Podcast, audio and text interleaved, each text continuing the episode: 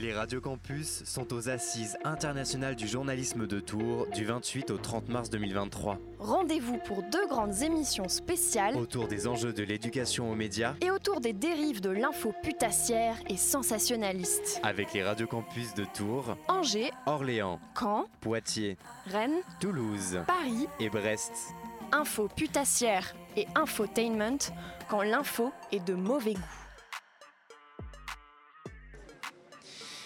Bonjour à tous, bienvenue dans ce plateau organisé par Campus France depuis les assises du journalisme à Tours. Dans cette émission, on va aborder l'influence du modèle économique des médias sur le traitement de l'information. Quelles sont les contraintes économiques inhérentes au fonctionnement des médias? Où placer le curseur de la déontologie entre, euh, entre informer et vendre? Euh, Avec nous pour en discuter Pierre Gans, bonsoir. Euh, bonjour plutôt, pardon, j'ai le réflexe de dire bonsoir. Bonjour, vous êtes secrétaire au Conseil de déontologie journalistique et médiation. Avec nous aussi Olivier Collet, journaliste à 37 degrés et Infotour. Euh, Cécile Sour, directrice générale de Mediapart. Bonjour. Bonjour. Et Jean-Marie Charon, sociologue et ingénieur d'études au CNRS, qui a un- bientôt un micro. Promis, on vous donnera un micro. Mais bonjour, je vous dis bonjour malgré tout. Bonjour. Merci. Merci à tous d'avoir accepté notre invitation. Euh, mais avant tout ce joyeux programme, on va commencer avec le billet de Colin de Radio Pulsar. Salut Colin. Salut. Alors euh, aujourd'hui, sucré, salé, amer, comment est l'actu d'aujourd'hui? Allez, justement, c'est la question que je me suis posée. J'ai voulu goûter l'actu euh, hier soir devant mon PC à 23h, floqué Radio Pulsar. Bonjour Poitiers, ici Tour qui vous parle. J'ai commencé par me pencher sur ce titre du journal Le Parisien, Julia Vignali, nouvelle papesse du rangement, qui nous dit, je cite, Je ne dis pas que les gens qui ne rangent pas sont cons. Fin de citation. Euh, je me suis dit qu'heureusement, non, parce que sinon ça ferait beaucoup de cons. Dans ce papier, je me suis intéressé surtout au fait qu'on la considère comme la papesse mondiale du rangement. La papesse. Euh, c'est déjà c'est pas possible euh, dans ce monde où on n'aime pas trop les femmes. Non, on préfère les enfants. En lisant l'article, euh, on, voit que en fait récemment la japonaise Marie Kondo, qui était considérée comme maîtresse en l'affaire de rangement, a lâché un peu de lest depuis son troisième enfant. Elle en fait un peu moins de rangement. Elle, c'est bien une papesse, ouais, parce qu'elle a préféré les enfants. Julia Vignali a dit qu'elle avait vu comme ça, comme un appel du ciel, en se disant que c'était comme si Marie Kondo lui avait passé la main. Je sais pas si c'est vraiment prendre ça comme une passation ou un cadeau empoisonné, non, parce qu'il y a du boulot. Quand je vois que ma sœur se donne cons- bonne conscience avec une étagère à bazar, c'est pas une papesse du rangement qu'on a besoin, mais un Dalai Lama à ce niveau-là. Je ne trouve pas que cette actu a un goût euh, très prononcé, elle a un goût plutôt. euh, si, vous savez, un goût, euh, un goût d'eau, un goût de cristalline par exemple. Tu joues sur les mots là, Colin. T'aurais une actu avec un- quelque chose de concret, un vrai goût? Bon, d'accord. Si, si vous voulez une actu qui a un vrai goût, c'est dans le journal du dimanche que je l'ai trouvé. On peut lire un article qui parle du projet de loi Jeux Olympiques. Non pas un projet nous obligeant à acheter des places à 5000 balles en bord de Seine ou gratuites avec les poubelles sur le trottoir de rue plus loin. Non, euh, c'est un projet de loi qui vise à renforcer la sécurité pendant les Jeux Olympiques et Paralympiques, notamment avec des caméras de vidéosurveillance intelligentes Ah. qui seraient capables de détecter des mouvements de foule ou des comportements suspects afin d'alerter au plus vite les forces de l'ordre. Des caméras intelligentes, donc c'est marrant. Euh, parce que quand même, euh, comme si on estimait que nos policiers ne le sont pas assez. Ils chargeraient peut-être euh, dans le tas avec des tirs de LBD à bout portant ou des coups de lacrymo sur des femmes et enfants. Non mais faut pas se fourvoyer, ils sont braves nos copains. Et en fait, le JDD, il se demande si cette protection elle est légitime ou si ce serait une dérive liberticide. Justement, dans un monde où on fait beaucoup le parallèle avec George Orwell, euh, 1984, de plus en plus souvent, cette parallèle est fait et cette actu, bah, je la trouve très amère. Mais bref, pour un petit dernier point sur l'actu, j'ai vu dans l'Obs un article titré Au service des hyper riches, leurs, désirs sont des ordres. Ça nous dresse le tableau de six personnes qui travaillaient pour des grandes fortunes. Et euh, en fait, on peut comprendre dans l'article que des personnes ont fait le choix de travailler pour des grandes fortunes. En gros, elles ont décidé de côtoyer l'argent et l'opulence sans pour autant toucher des, le- toucher des doigts. Euh, un travail fatigant, mais qui pourtant plaît à des personnes et qui sont considérées souvent comme des majordomes, ou alors qu'on appelle aussi des hommes ou femmes de maison, ou alors chez les gauchos, euh, pardon, les pauvres, euh, des hommes ou femmes au foyer. On apprend qu'en fait, c'est des personnes qui gèrent tout pour nos grandes fortunes. En lisant ça, je me suis rendu compte que j'ai fait ça. Dans mon expérience professionnelle, j'ai fait Ah ouais. ça. Bah, ouais, ouais, j'ai travaillé en EHPAD pendant six mois, où j'ai servi des personnes qui m'insultaient pour que je leur donne à manger ou que je nettoie leur chambre, pour que je fasse tout ce qu'elles veulent. Bon, j'avoue, moi, c'était un peu euh, avide d'argent et plus particulièrement, particulièrement par attirance de l'héritage que je n'ai jamais eu, malheureusement. Bon, pour conclure sur ce papier, le point le plus important que je vois, c'est vraiment que mademoiselle Annette sirote un élixir du bonheur, une boisson à base de roses et d'amandes, ce qui m'a donné un goût sucré et une envie de boire le bonheur. Et si vous aussi vous voulez retrouver le goût de l'info, je vous conseille de lire entre les lignes, de vous pencher sur votre actu, celle qui vous marque, qui vous interpelle ou qui vous choque ou vous divertit. Et si vous avez perdu récemment ce goût de l'info, faites un test PCR parce qu'on n'est pas à l'abri d'un nouveau variant XBZ 247 x2. Merci Colin pour ce billet. Euh, tu nous parles d'infos et ben on va en parler pendant une heure. Euh, parce que dans un premier temps, on va dresser un bilan économique du modèle économique des médias avec Lou de Radio U. Salut, Lou. Alors je, on n'a qu'un micro pour deux, donc je te le donne. Tiens. Salut. Alors, euh, la publicité, les aides de l'État, les annonceurs, les abonnements, les modèles économiques qui sont nombreux. qui, qu'est-ce qui, dans vos médias respectifs, Olivier Collet et Cécile Sour, a été privilégié? Euh, alors nous, on a commencé en fait euh, par, euh, comme beaucoup de médias gratuits, par fonctionner avec la publicité on s'est vite rendu compte que euh, c'était pas la panacée, c'est-à-dire que la publicité aujourd'hui c'est quand même quelque chose d'assez fluctuant. On l'a vu par exemple pendant la période du Covid où tout s'arrête d'un coup. Euh, on le voit aussi avec une période comme aujourd'hui, avec la crise économique, euh, où beaucoup d'entreprises hésitent à communiquer. Donc la publicité, même si c'est un, un, modèle de revenu conséquent pour nos médias, c'est pas la seule option. On a quelques aides euh, public, mais on fait aussi euh, ce qu'on appelle, alors évidemment ce ne sont pas nos journalistes qui font ça, mais euh, une partie de, l'entreprise, de la prestation de services. Par exemple, rédiger des articles qui nous sont commandés par des éditeurs indépendants ou par, par exemple ici à Tours, le, marché des Halles. Donc ça, ce sont des choses que qu'on peut faire. On a des photographes qui font partie de l'entreprise qui peuvent faire des photos de mariage et qui vont finalement bah, nous permettre de faire aussi d'autres prestations comme de l'éducation média, de l'animation de conférences. Donc en fait, on est obligé de diversifier au maximum nos de revenus pour pouvoir ensuite créer de l'emploi, créer de l'emploi journalistique euh, derrière. Et pour vous, Cécile? Alors Mediapart euh, s'est créé il y a 15 ans sur un, pari qui à l'époque était un petit peu fou, euh, ne se basait que sur l'abonnement pour avoir des revenus. à l'époque, personne n'y croyait et il a fallu le courage et l'intuition des cofondateurs et cofondatrices pour, pour y aller. Et 15 ans plus tard, on est toujours sur le même modèle. On a la chance de ne vivre que euh, de nos abonnements. Donc à 98%, c'est de l'abonnement individuel et les 2% euh, résiduels étant l'abonnement collectif euh, et institutionnel. Et puis un petit peu de revenus générés par les agrégateurs de contenu. Donc à Mediapart, on a fait ce choix-là et on continue de faire ce choix-là parce qu'on considère que c'est le seul moyen de produire une information complètement indépendante. Donc on n'a pas de subvention publique, on n'a pas d'accord avec les plateformes. C'est aussi de plus en plus la tendance de nombreux médias de conclure des accords commerciaux avec Google, Facebook, etc. On n'a pas de mécènes, euh, on n'a pas de publicité et euh, on a la chance, et c'est vrai que ça permet aux journalistes de travailler en toute, en toute liberté, en toute indépendance. On a la chance de vivre uniquement et plutôt bien grâce à l'abonnement le modèle euh, économique de Mediapart, il, est assez reconnu, mais est-ce que c'est pas aussi quelque chose qui est exclusif à quelques médias qui ont de l'influence, qui ont beaucoup d'importance? Est-ce que vous pensez que c'est un modèle qui peut être viable pour euh, vraiment plus de médias que vraiment Est-ce que c'est pas une exception en fait Mediapart euh, cette réussite? Alors souvent, effectivement, on, considère que Mediapart est une exception. On est loin d'être les seuls à se lancer sur ce type de modèle économique. Euh, on a beaucoup de partenaires régionaux comme Mars Actu, Mediacité notamment, qui sont aussi basés à la base sur, euh, de l'abonnement. Euh, on voit que c'est plus compliqué. Euh, c'est vrai que Mediapart s'est mis dans un créneau à un moment où personne d'autre n'y était et que les initiatives aujourd'hui qui cherchent à suivre ce, chemin-là rencontrent plus de, plus de difficultés. Et nous, aujourd'hui, on a une notoriété qui nous permet de continuer à vivre de l'abonnement, mais on se rend bien compte que ce n'est pas si facile que ça pour d'autres initiatives qui se lancent plus tard. C'est vrai que c'est très compliqué. En fait, nous, on y a par exemple pensé au niveau local. Euh, on voit qu'il y a assez peu de médias locaux qui ont réussi euh, ce modèle de l'abonnement. Il y en a plusieurs qui se sont euh, cassés les dents dessus.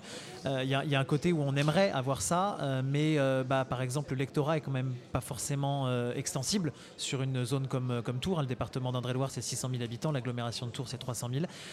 donc, ça serait très compliqué aujourd'hui d'avoir un modèle sur abonnement. Par contre, on peut espérer fidéliser nos lecteurs et en tout cas les fédérer financièrement par, euh, par exemple, des, euh, des systèmes de dons. Il y a la plateforme J'aime l'info qui fonctionne avec beaucoup de médias euh, qui propose de, faire des dons et des dons défiscalisés pour aider les médias. Et ça, c'est un, levier qu'on peut essayer de lever aussi, par exemple, nous ou d'autres médias locaux.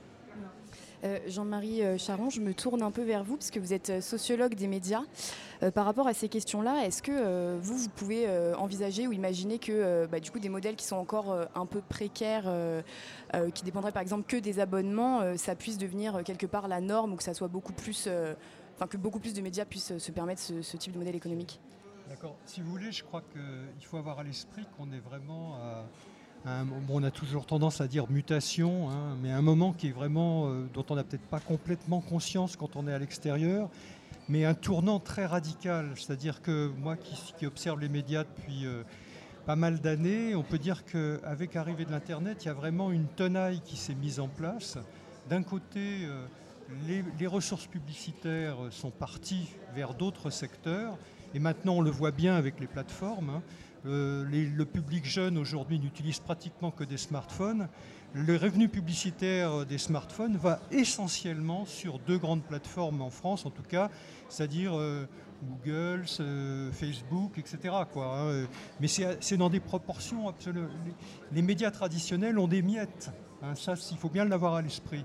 Donc il y a ce premier aspect. Le deuxième aspect qu'a apporté Internet, c'est la gratuité effectivement, l'idée pour, beaucoup d'entre nous, et surtout plus on est jeune, j'ai l'impression, plus c'est le cas, plus on est, il nous paraît évident que euh, l'information, en tout cas l'information euh, euh, de première nécessité, de tous les jours, l'actualité, c'est quelque chose qui doit nous venir gratuitement. Alors c'est vrai que par rapport à cette, ces données-là, on les a, même si certains ont mis du temps à les comprendre, mais on les a depuis une trentaine d'années. Et c'est vrai qu'il y a, comme comme l'a dit Cécile, il y a, il y a eu deux grandes options. Une première option qui était très dominante, c'était de partir sur la gratuité. Et on a vu effectivement un certain nombre de grands médias. D'ailleurs, on, évoque souvent les questions de concentration. Il faut bien avoir à l'esprit que les questions de concentration ont beaucoup été liées à ce modèle gratuit, parce qu'on a voulu faire des audiences considérables. Et on voit bien aujourd'hui que ce modèle est une impasse. Parce que euh, jamais aucun média, quels que soient les degrés de concentration, n'arrivera sur ces nouveaux supports à concurrencer ces intermédiaires. Enfin, nous, on appelle ça des infomédiaires, c'est-à-dire ces intermédiaires qui se sont glissés entre les médias et le public. D'où le fait qu'effectivement, euh, l'option de l'abonnement et du payant reviennent effectivement en force. C'était l'option que connaissait bien la presse écrite, et c'est une option qui s'impose effectivement euh, sur le numérique pour certains. Mais si vous voulez, ce qui me frappe en tant qu'observateur extérieur, c'est qu'on voit bien qu'il y a un public pour l'abonnement pour uniquement si on a une information à valeur ajoutée. L'information, euh, le, tout venant, ce qui est plutôt euh, le flux, le redondant, personne ne, veut l'acheter. Et je pense que personne ne l'achètera.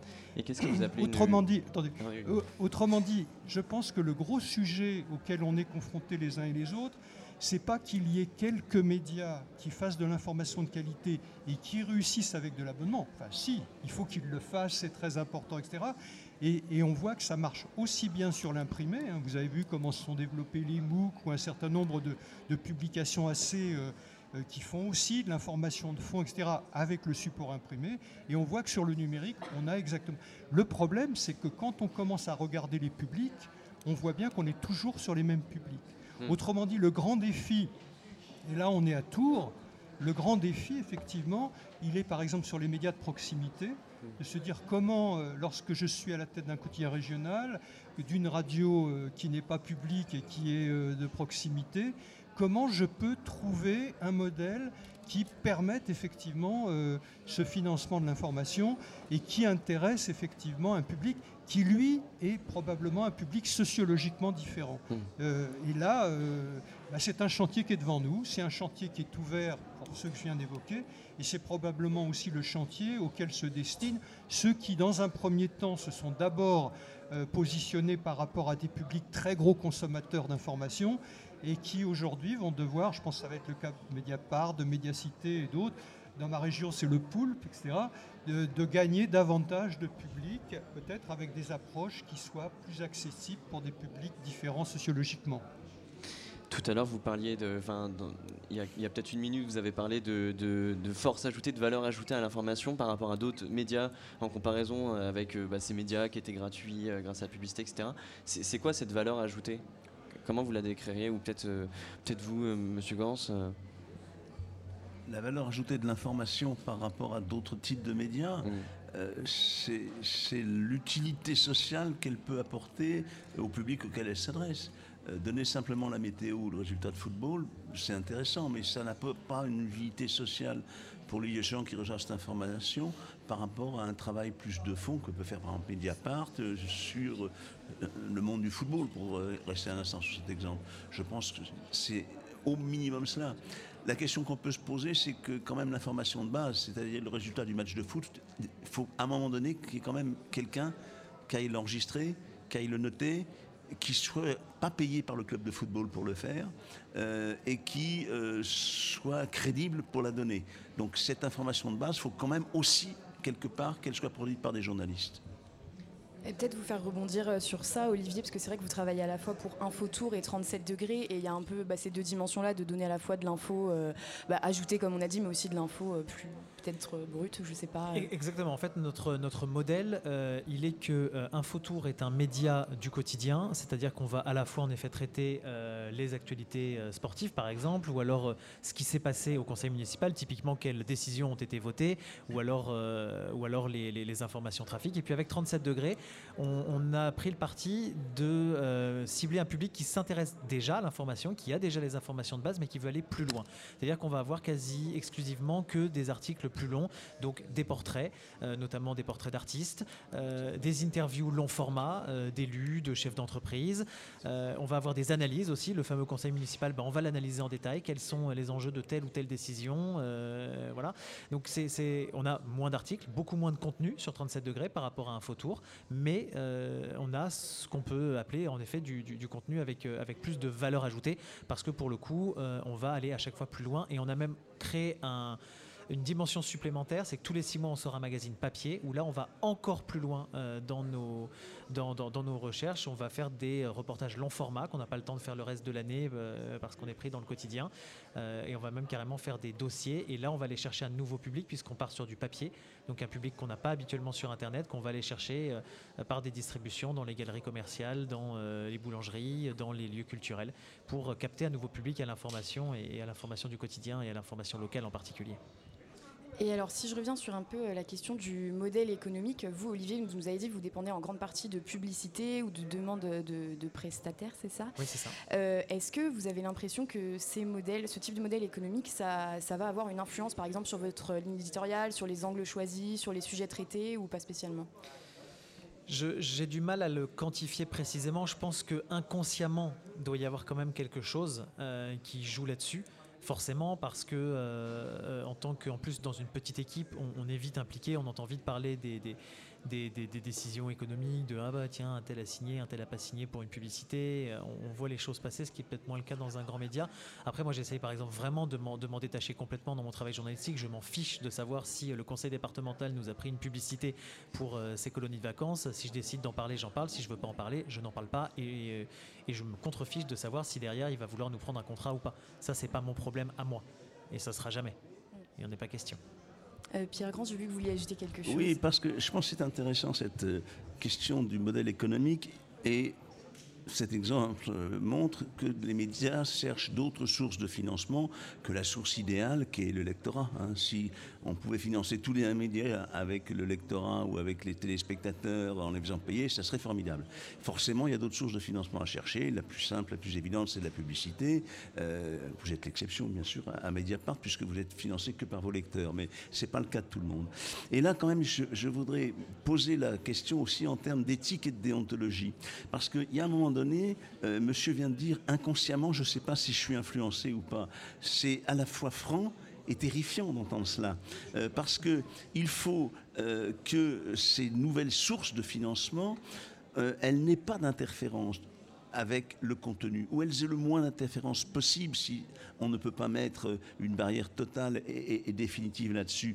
Il y a un risque de confusion euh, dans la tête et des lecteurs et des journalistes quand vous avez, par exemple, un- fait un partenariat ou une prestation de service pour l'entreprise A et que vous allez parler trois mois après de cette même entreprise A. Et d'ailleurs, est-ce que vous serez totalement libre intellectuellement d'en parler? Est-ce que le lecteur pourra pas se dire, mais après tout, il me parle aujourd'hui de l'entreprise A, mais il y a trois semaines ou deux mois, il faisait une prestation pour cela? Euh, il y a un risque de crédibilité à long terme des médias qui est posé. Je ne dis pas qu'il faut se fermer ces sources de ce financement-là. Je sais qu'il y en a c'est difficile d'en trouver. Mais je pense qu'il faut mettre au centre de sa réflexion, y compris au moment de la négociation avec les éventuels financiers indirects, ce type de questions sur la table. Si on ne le fait pas, elles vous reviennent à un moment donné dans la figure, vous perdez votre crédibilité et vous perdez votre public. Et, euh, dans ce contexte, euh, quelle place peut prendre les subventions publiques? Est-ce que pareil, ça peut poser problème parce que bah, si euh, c'est, euh, on va diffuser une interview de, de, quelqu'un qui parle de, ces médias et qui accepte pas, par exemple, les médias de la région euh, parce que bah, s'ils enquêtent sur la région derrière, c'est compliqué. Est-ce que les subventions, c'est c'est une solution ou pas vraiment? Alors l'argent public n'est pas de l'argent sale, hein, c'est de l'argent des citoyens. Il faut d'abord le dire, parce que très souvent on a un peu tendance à considérer qu'argent public égale quelque chose qu'il ne faut pas fréquenter. Euh, mais là aussi, il faut poser des garde-fous. Le meilleur garde-fou, c'est de mettre la distance la plus grande possible entre le média et la source d'argent public. Euh, si c'est la mairie qui euh, aide à financer le journal qui est publié dans la ville, elle est très très proche et le risque d'interférence, il est énorme.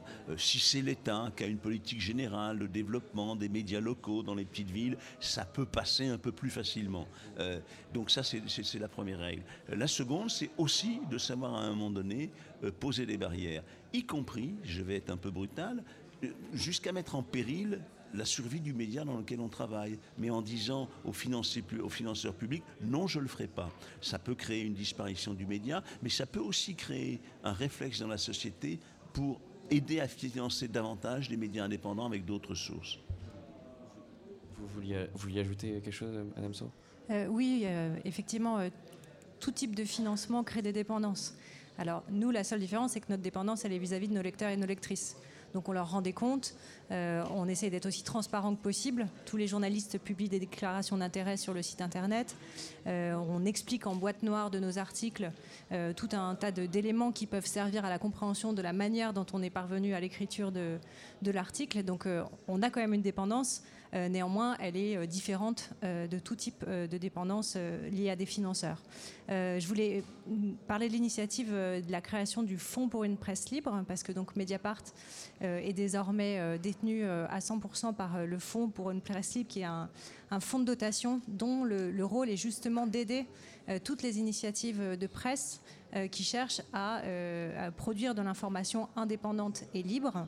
Et du coup, ça fait partie des, des démarches engagées pour soutenir, pour donner des alternatives à tout ce qui est subvention publique, même si on, se rend bien compte à l'usage qu'y compris les médias qui sont financés par le FPL, soit sous forme de dons, soit d'avance de trésorerie, euh, aussi, enfin demandent aussi généralement des subventions euh, publiques et euh, on aussi à d'autres sources de financement. néanmoins, on pense qu'il faut à tout prix encourager tout ce qui peut permettre une presse complètement indépendante et libre, euh, pour euh, le droit de savoir des concitoyens et des concitoyennes et pour la révélation d'informations euh, d'utilité publique. Nous, on essaye de faire un journalisme d'impact, c'est-à-dire un journalisme qui permet de changer les choses, de faire bouger les lignes. On a vu que certaines des révélations de Mediapart depuis plusieurs années ont permis de créer des nouvelles instances de contrôle, d'éclairer aussi les concitoyens et les concitoyennes sur un certain nombre de questions.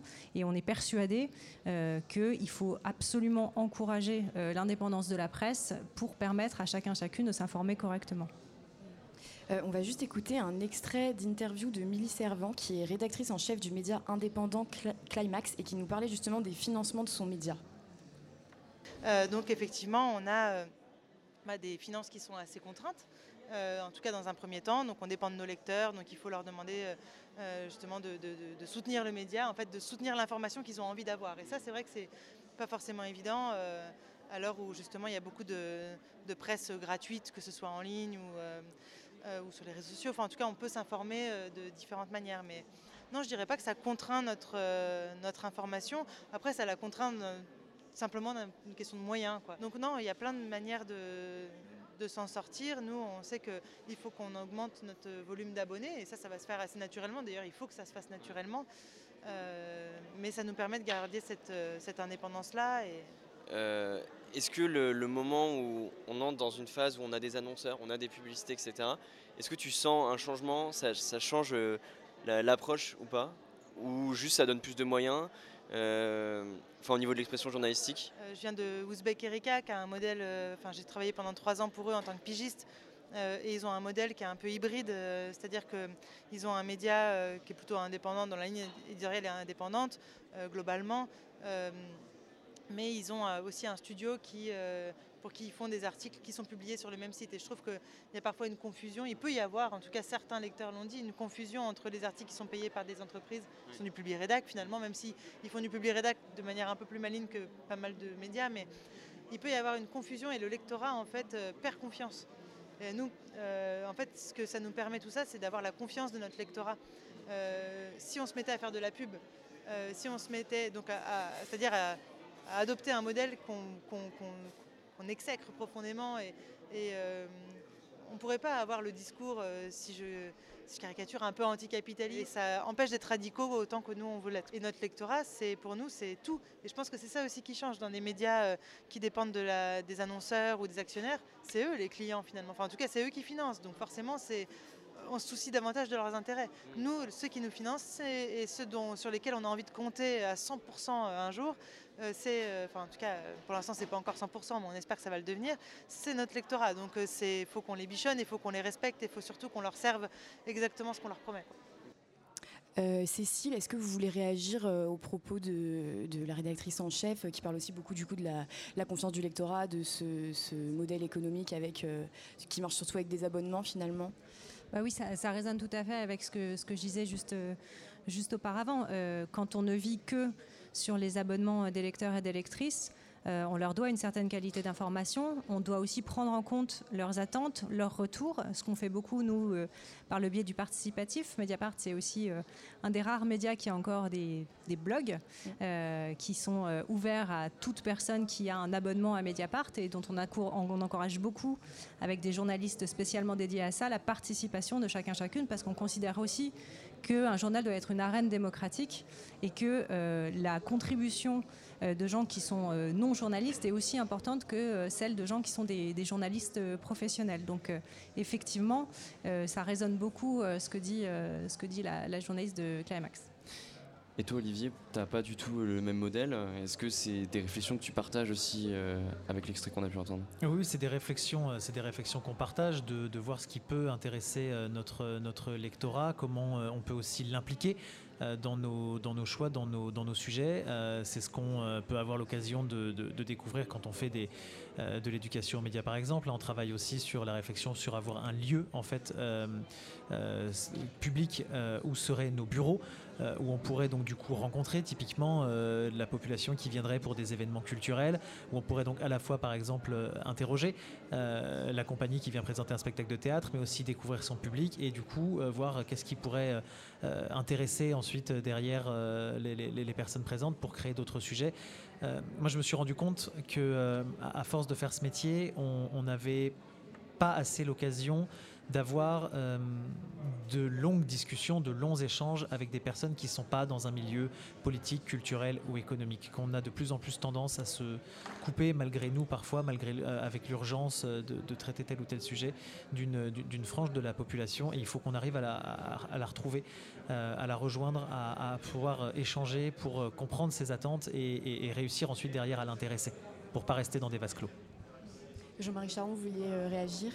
Oui, si vous voulez, je, crois que le, gros sujet sur lequel, en tout cas en tant qu'observateur, je bute, c'est que les modèles, les, modèles payants, euh, et avec toutes leurs vertus par rapport à la qualité de l'information, sont des modèles, qui butent sur un certain nombre de catégories sociales. C'est-à-dire qu'effectivement, il y a un public populaire qui aujourd'hui euh, parce qu'il est confronté à des tas de problèmes, peut-être aussi parce qu'il a été largement influencé par le, modèle de la gratuité, qui a du mal effectivement à pouvoir euh, entrer dans des, dans des problématiques d'abonnement. Alors c'est vrai que jusqu'à présent, euh, la presse populaire, hein, ce qu'on a, le 19e siècle et l'apparition de la presse populaire, c'était la publicité en même temps. C'est vrai que ça a toujours été le modèle qui a, qui a permis de compenser ce que le public n'était pas prêt à payer. Et c'est vrai que depuis quelques années, enfin depuis qu'on est sur ces nouveaux modèles, et notamment les pure players ont pas mal travaillé dans, dans ce sens-là, que ce soit en France ou aux États-Unis ou ailleurs, on a cherché des alternatives. Il y a eu par exemple cette idée d'appeler le public à financer l'information en amont, hein, ce qu'on appelait le crowdfunding. On a vu effectivement un certain nombre de médias qui ont euh, appelé sur une enquête, sur un dossier, etc., à préfinancer cette information. Mais je me souviens qu'ici, même aux assises, il y a quelques années, un chercheur nord-américain est venu faire la synthèse d'une étude qui avait été faite sur le crowdfunding et qui disait en gros, le public est prêt à financer des enquêtes, est prêt à financer des dossiers ponctuellement, mais il n'est pas prêt à payer des rédactions. C'est-à-dire qu'effectivement, le financement, euh, ça lui échappe un peu comme problématique. Et euh, en plus, je ne sais pas si sociologiquement, on ne retomberait pas sur la même problématique que j'évoquais tout à l'heure. Donc si vous voulez, on, est tous un peu au pied, je dirais, d'un raid, d'une pente très raide, où il faut absolument qu'on invente des modèles alternatifs. D'abord, comme je le disais tout à l'heure, parce que la, pub, la publicité manque, et puis parce qu'effectivement, comme ça a été dit, on a aujourd'hui probablement une sensibilité beaucoup plus forte que précédemment à la manière dont une publicité ou le financement par la publicité peut être effectivement toxique par rapport euh, à l'information. Et je dirais, je rajouterais que l'urgence est d'autant plus grande que plus on est dans des périodes de rareté publicitaire, ça, on n'en a peut-être pas toujours. En, plus on est en période de rareté publicitaire et plus on est dépendant des annonceurs. Moi, j'ai travaillé pendant quelques années euh, au sein du groupe Bayard. je m'occupais d'une revue euh, au sein du groupe Bayard, en presse jeune notamment. Les revenus publicitaires de la presse jeune ont toujours été dérisoires, ça a toujours été au-dessous de 10%, etc. Mais quand on discutait avec nos collègues de, de ces magazines, ils nous disaient Mais détrompe-toi, parce qu'on a peu de publicité, mais ça nous contraint énormément parce que précisément, euh, c'est ces, 10% qui nous permettent d'arriver à l'équilibre. Mmh. Vous voyez, la, question, c'est pas forcément, on a souvent l'image, ah celui-là, il a énormément de pubs, donc il est très dépendant. Attention, on peut très bien aussi être extrêmement dépendant en période de, rareté publicitaire. Et là, je crois qu'on est en plein dedans. Vous, vous parlez d'un public qui est, potentiellement plus prêt à financer des projets plutôt que des rédactions. Euh, comment on peut expliquer ce phénomène-là? C'est-à-dire que est-ce que c'est un manque de confiance euh, des rédactions? Ou alors c'est notre modèle de consommation aussi euh, qui est une, suite d'actualité Enfin, ça s'explique comment? Je pense que vous avez raison, il y a probablement l'idée du, On est peut-être sur un modèle davantage de consommation, je paye pour avoir ce que, ce que je veux. Il y a probablement aussi un modèle qui s'impose progressivement pour nous, qui est celui d'une information à la demande. Je ne vais chercher que ce qui m'intéresse, alors avec les aspects positifs et les aspects négatifs. Et il y a aussi probablement euh, une culture, et on parle beaucoup d'éducation aux médias, mais une culture générale autour de la production de l'information qui sous-estime certainement ce que sont les coûts réels d'une rédaction. C'est-à-dire qu'effectivement, ce n'est pas simplement celui qui va en reportage ou celui qui, journée spécialisée, qui va faire tel dossier, qui va faire qu'une information va être produite. C'est tout un ensemble, tout un environnement de collègues, de confrères, qui lui permettent effectivement d'arriver à ce résultat. Merci beaucoup Monsieur Charon et merci beaucoup à vous quatre, merci beaucoup à Lou. Euh, on va se laisser pour, euh, on va aborder euh, la notion de d'infotainment ou comment le divertissement il peut bah, tout simplement déformer l'information. Mais avant, on va respirer un petit peu et en musique.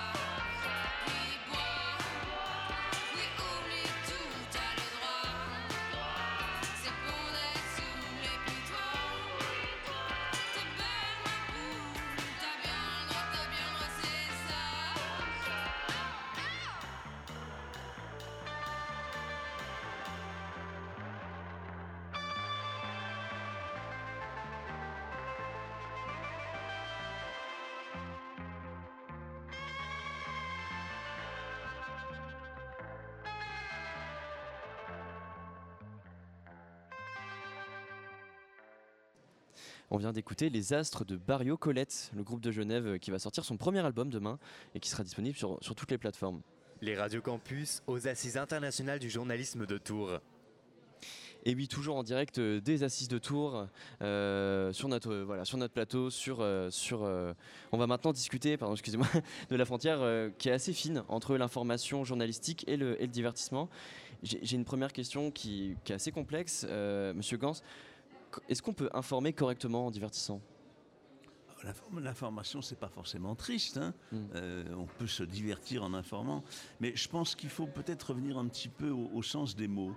Euh, traditionnellement, on dit que les médias, ils sont là pour informer, pour divertir, pour instruire, pour cultiver.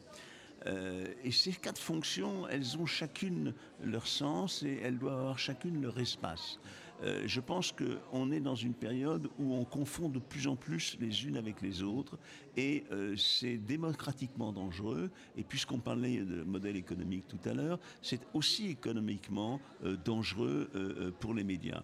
On voit apparaître, et on n'en a pas parlé tout à l'heure, je pense que c'est intéressant de développer ça maintenant, parce que pendant qu'on réfléchit, nous ici, comment financer les médias, il y a des gens qui réfléchissent à comment investir les médias à travers des financements pour, entre guillemets, contrôler leur contenu. Euh, à l'époque où il y avait la publicité d'un côté et le contenu éditorial de l'autre, c'était assez simple. Hmm. Maintenant, il y a le contenu éditorial et puis il y a plein de choses intermédiaires entre la publicité franche, nette, encadrée par des, des colonnes euh, qui décident que c'est la publicité et d'autres choses. C'est ce qu'on appelle le, brand content, c'est-à-dire un article qui, sous couvert de vous parler de quelque chose de sympathique, vous vend en fait une, une marque, vous vend en fait un produit, vous vend en fait un concept. Euh, c'est le travail que font des gens que je ne considère pas comme journalistes, mais que beaucoup des jeunes qui sont à l'écoute aujourd'hui considèrent comme des journalistes, des informateurs, qui sont les influenceurs, mm. qui sont ni plus ni moins que des représentants de commerce, de marque. Il faut appeler un chat un chat. Euh, sous influenceur, c'est représentant de commerce. Donc Après, les influenceurs ne revendiquent pas tous forcément avoir une démarche journalistique aussi. Oui, mais les gens qui les écoutent font pas forcément la différence entre la démarche de l'influenceur et la démarche du journaliste du monde patenté qui fait un travail sur Mediapart. Mm. Euh, comme, est-ce que, comme, par quel biais le divertissement il, va pouvoir dénaturer une information? Ben parce qu'il est là euh, pour divertir et que l'information peut être sérieuse, elle peut être gaie, je l'ai dit tout à l'heure aussi, mais on est d'abord là aussi pour informer les gens avant de les faire rire. Alors, ça peut passer certaines fois. Vous avez une émission comme Quotidien, par exemple, parler. Voilà, que beaucoup de gens regardent. Elle, elle peut avoir des moments d'information très sérieux, très bien construits. Et puis elle peut avoir des moments d'information qui, parce qu'elle se laisse aller un petit peu euh, trop dans le divertissement, bien sûr la rigueur éditoriale, sur la rigueur de présentation des faits, va petit à petit dériver, euh, parce qu'elle trouve ça drôle de dire quelque chose. Mais euh, le trait d'humour ne pollue, si je puis dire, la présentation exacte des faits. Ça peut arriver.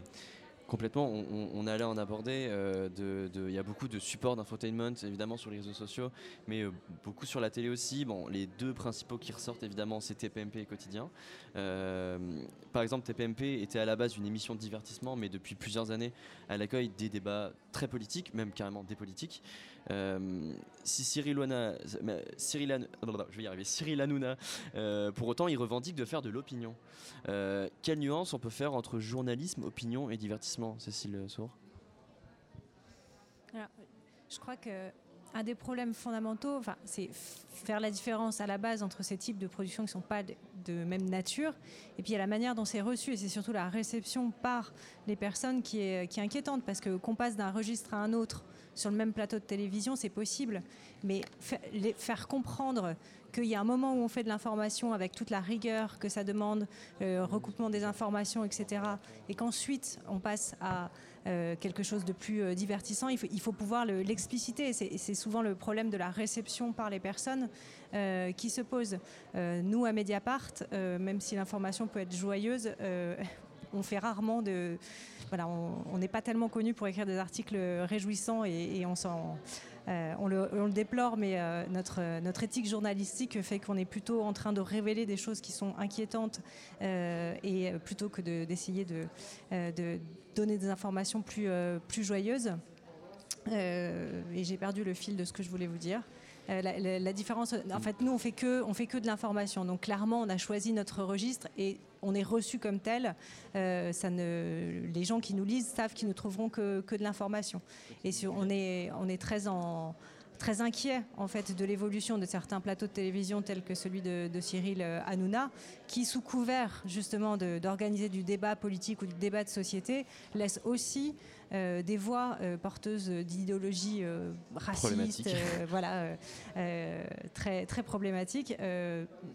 voilà, ces gens-là ont, libre libre antenne et ça peut être interprété comme de l'information alors même que c'est de l'opinion, mmh. voire même de l'opinion dangereuse en fait. Et pour autant, Cyril Hanouna, alors j'ai l'impression de faire l'avocat du diable, mais euh, il se revendique comme étant un espace démocratique parce que bah voilà, on, est écouté par je sais pas combien de millions de personnes et euh, je suis le porte-voix de toutes ces personnes qui m'écoutent.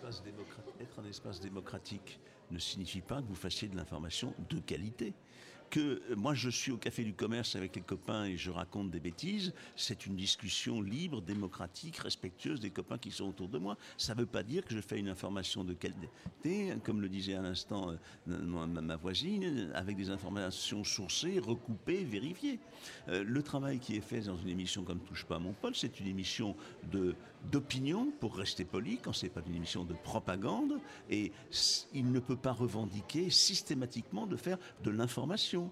Euh, quand on donne la parole à quelqu'un qui, euh, développe des thèses complotistes, je vais même aller plus loin quand il donne des thèses sans amener le début du commencement d'une preuve de ce qu'il dit. Mmh.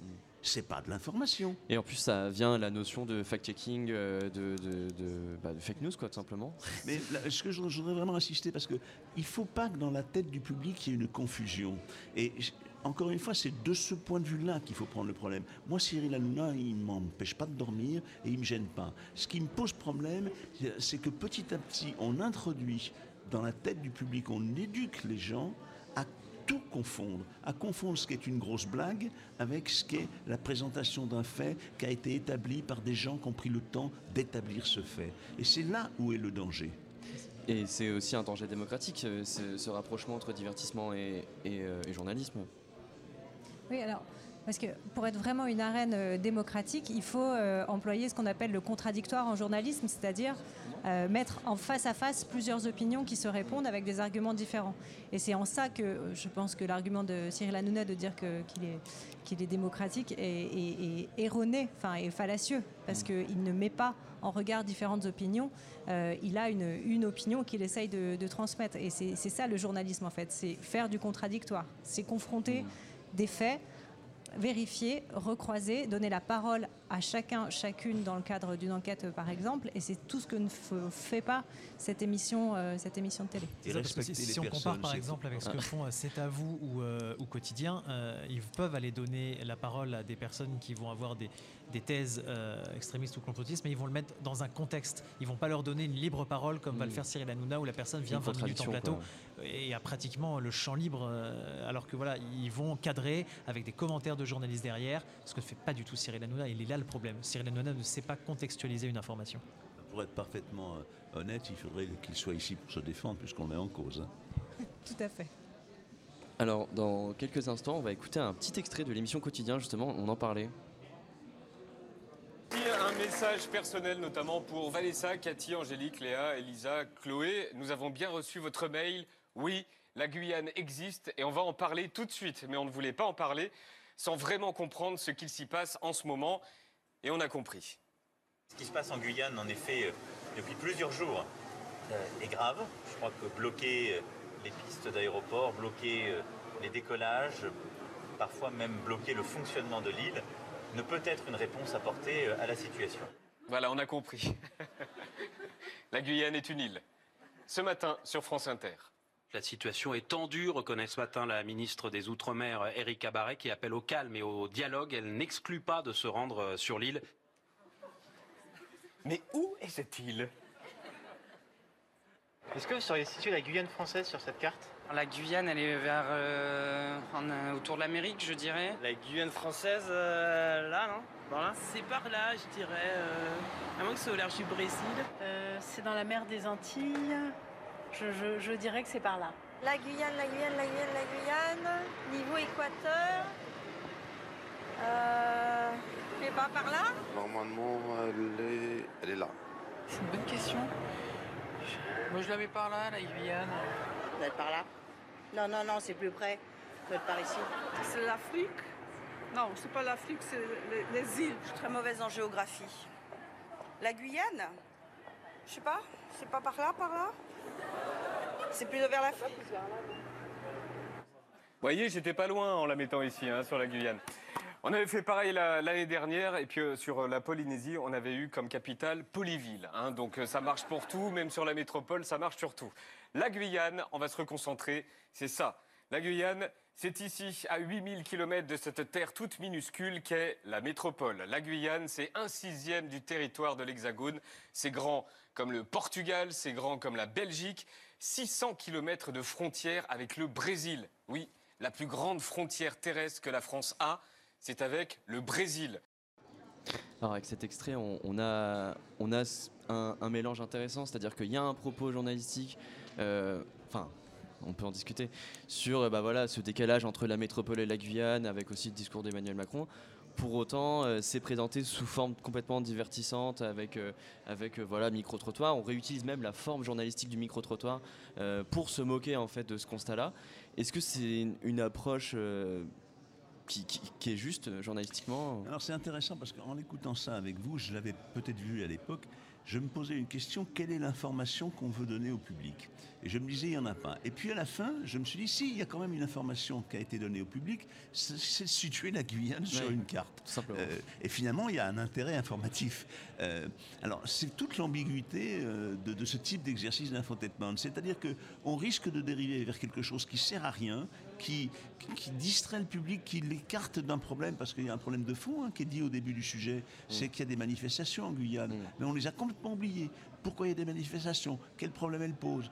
Euh, Comment elles sont Et déroulées? il se On sait pas. sur le terme île. Quoi. Voilà. Et en plus, on s'amuse sur le thème île, que tous les journalistes de quotidien euh, la Bible qu'ils n'ont jamais fait aucun cuir à l'antenne, et euh, on sera content. Faire un cuir à l'antenne, ça nous arrive à tous, et ça va certainement nous arriver d'ici la fin de cette émission. Donc ça, c'était un petit peu puéril, je dirais. Il y a un côté quelquefois un peu puéril dans cette démarche. Mais en même temps, l'exercice que vous venez de nous faire entendre est intéressant, parce qu'au final, il y a quand même une info qui sort. C'est ça, parce que d'un- côté, on, on- on se dit, euh, avant peut-être de comprendre pourquoi on manifeste en Guyane, c'est vrai qu'autant de savoir de quoi on parle. Et c'est là où on, on disait tout à l'heure que parmi les pieds du journalisme, il y a éduquer.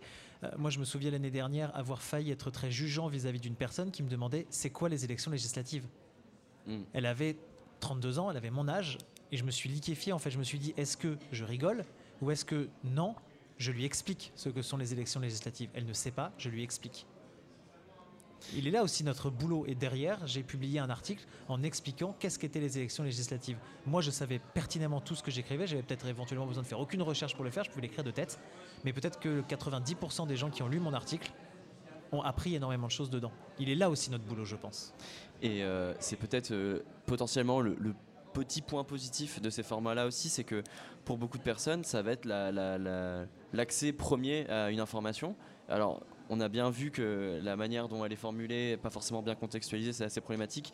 Euh, mais il y, a- il y a quand même un, un petit, un petit avantage quand c'est à peu près bien fait, j'imagine. Je sais, qu'est-ce que vous en pensez, monsieur Gans Oui, alors oui, quand c'est bien fait, euh, quand c'est sans problème. Il faut faire attention aussi quand même sur quel type de sujet vous utilisez ce type de démarche. Euh, bon, là, ça peut passer, même si je suis quand même un petit peu choqué journalistiquement parlant, on est quand même parti d'une crise sociale, hein, de- d'aéroports bloqués, pour arriver à une franche rigolade et heureusement à un bout de la carte de géographie. Euh, Ça pose quand même un problème éthique, je trouve. hein. Euh, donc, il faut faire attention où on utilise ce, ce genre, ce genre de technique, qui pour moi n'est pas du journalisme réellement. hein. Même si au final, il y a quand même une info qui est apportée, mais il n'y a pas que les journalistes qui apportent des infos. Pour euh, ah, vous, vous pouvez- Non, non, non, mais pour compléter, moi je découvre complètement aussi. euh, euh, je regarde pas quotidien et je découvrais euh, l'extrait euh, en même temps et je suis un peu de, de votre avis, Monsieur Gantz. Effectivement, c'est. Un, peu- un peu les deux. Quoi. À la fois, comme ça percute, on, on peut se dire bah, tant mieux, il y a déjà ça qui va être probablement retenu pour tous les gens qui auront regardé l'émission et c'est déjà pas mal.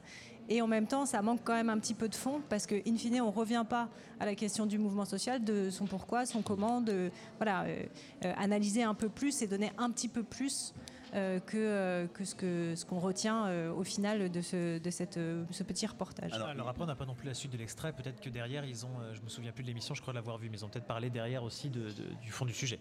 C'est vrai. Alors, il y a aussi une chose qui, dans cette émission, je ne veux pas la défendre, mais je la regarde assez régulièrement, euh, ce qui est infotainment, comme on vient de l'entendre, est assez clairement séparé de ce qui est partie informative réelle. Euh, mais on arrive à des moments comme ça où l'ambiguïté euh, euh, est dangereuse. Pour revenir euh, aussi sur la notion de modèle économique, le, divertissement rapporte plus euh, pour, euh, pour, pour les médias. Comment on, comment on peut dealer avec ça en tant que média, de se dire bah, en fait ça va moins rapporter ce que je vais faire en tant que journaliste Euh, Quel biais ça va introduire dans la, proposition journalistique?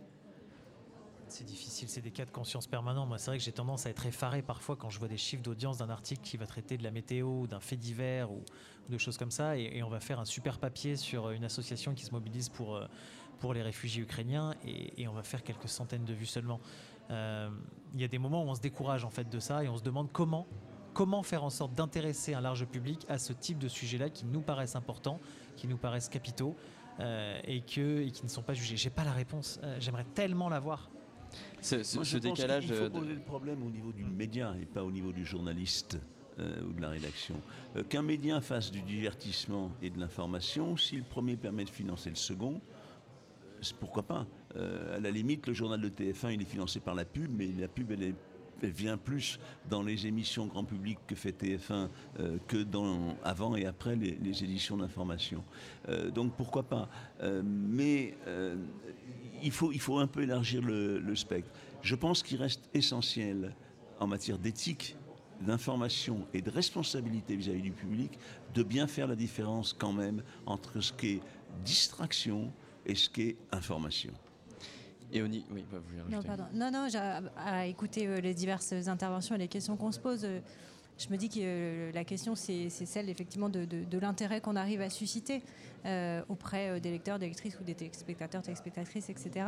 Et qu'il ne faudrait pas laisser croire qu'il y a un journalisme sérieux euh, qui décortique, qui explore et qui serait un peu surplombant et qui n'arriverait à toucher qu'une minorité de gens, et tout le reste qui serait, euh, serait pas de même, noblesse euh, journalistique.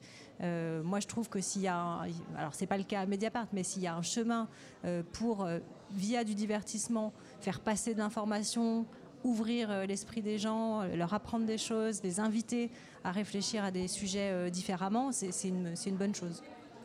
J'aimerais faire une petite virgule pour aborder aussi les réseaux sociaux. On a commencé à en parler tout à l'heure avec, les influenceurs.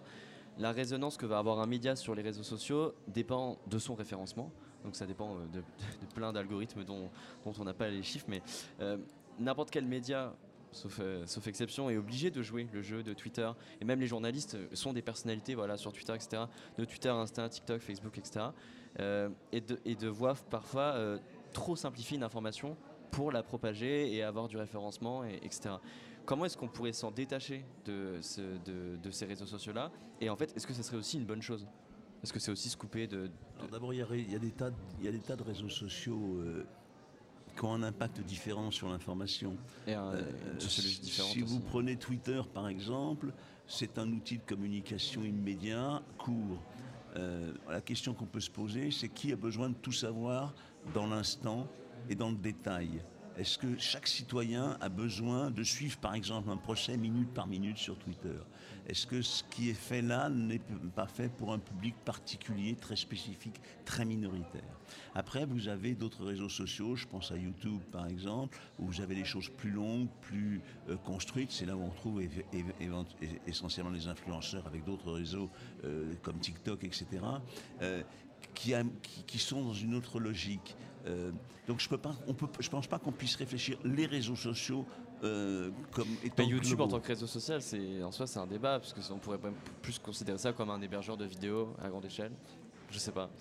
Twitter, Euh, YouTube, je parle. Ap- Après, sur YouTube, il y a quand même aussi, je suis- je suis assez d'accord sur le principe, hein, ou une plateforme, euh, mais euh, sur YouTube, il y a quand même une grosse partie commentaires, donc forcément des, des- des échanges qui se font aussi. Euh, on va maintenant. Je, quand même, hein. je reviens sur, sur les influenceurs parce qu'ils sont excessivement présents. Il y a des chiffres qui ont été donnés avant-hier soir ici sur l'information des jeunes à travers TikTok et sur la façon dont un certain nombre de croyances sur le complotisme, par exemple, sont euh, à des taux de euh, conviction, si je puis dire, dans la tranche 13-24 ans, effarant. Euh, j'ai plus exactement le chiffre en tête, mais je crois que c'était 24% des 13-24 ans qui sont régulièrement sur Twitter qui pensent que la Terre est plate. Euh, là, il commence à y avoir un vrai problème de responsabilité de ces plateformes et des influenceurs euh, ou des gens qui interviennent euh, sur ces plateformes, euh, parce que on laisse se développer, y compris chez des générations jeunes, de personnes qui sont très ouvertes, qui manquent peut-être de recul et de formation, on laisse se développer des, des croyances excessivement dangereuses. Et on en revient à la Guyane hein, finalement. Oui, mais la Terre est plate. On va maintenant écouter un deuxième extrait de l'interview réalisée par Lou et Marie avec Milly Servant, qui est donc, je rappelle, rédactrice en chef de Climax. Alors euh, Climax, c'est un média qui a été créé en 2021 euh, sous forme de newsletter, qui est depuis euh, juillet 2022 devenu un fanzine papier, donc un, trimestriel papier de 116 pages sans pub. et notre sujet de prédilection, c'est l'écologie. Mais on parle d'écologie pas comme tout le monde. On essaye d'apporter un, contre-pied finalement aux approches traditionnelles qui sont faites de ce sujet-là, on essaie d'en parler sans avoir de, forcément de courbe du réchauffement climatique, sans éco-anxiété, sans couleur verte, avec justement un traitement complètement pop, euh, assez humoristique, décalé euh, et quand même sérieux dans le fond bien sûr. Et comment on peut toucher le, public en fait avec, euh, avec des informations justement qui ne sont pas forcément brutes et, trash, on peut dire? Comment ça fonctionne? Alors on a coutume de dire que en fait, l'information euh, brute et scientifique euh, est là euh, et qu'en fait, Climax est un enrobage. C'est un peu comme un, je prenais l'exemple souvent d'un gâteau. Climax serait la, ganache assez dense, l'écologie pardon serait la ganache assez dense et parfois un peu très bonne mais un peu indigeste qu'on aimerait tous justement intégrer pour mieux connaître le monde dans lequel on vit. et Climax va être l'enrobage qui va venir autour de cette ganache et la rendre digeste.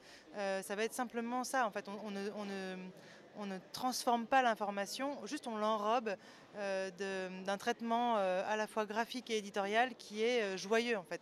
Et notamment on utilise beaucoup le, sarcasme et l'humour et la moquerie. Et en fait ce ce qu'on essaie de procurer chez nos lecteurs en faisant ça, c'est qu'on va pouvoir avoir on pourrait avoir deux traitements même, du même sujet. Par exemple, si on parle de euh, telle entreprise qui fait du greenwashing et qui ment à tous ses consommateurs et qui du coup les arnaque et euh, fait des, pratiques détestables, on peut en faire un article complètement à charge, un peu déprimant, euh, assez anxiogène, qui alerte en fait de la situation. Ou on peut faire comme Climax, c'est-à-dire se moquer d'eux, en fait les tourner en dérision, utiliser des sobriquets assez ridicules pour parler de leurs pratiques, on a quand même euh, le fond euh, qui reste là, les faits scientifiques sont là, enfin les faits euh, tangibles et l'enquête journalistique est là.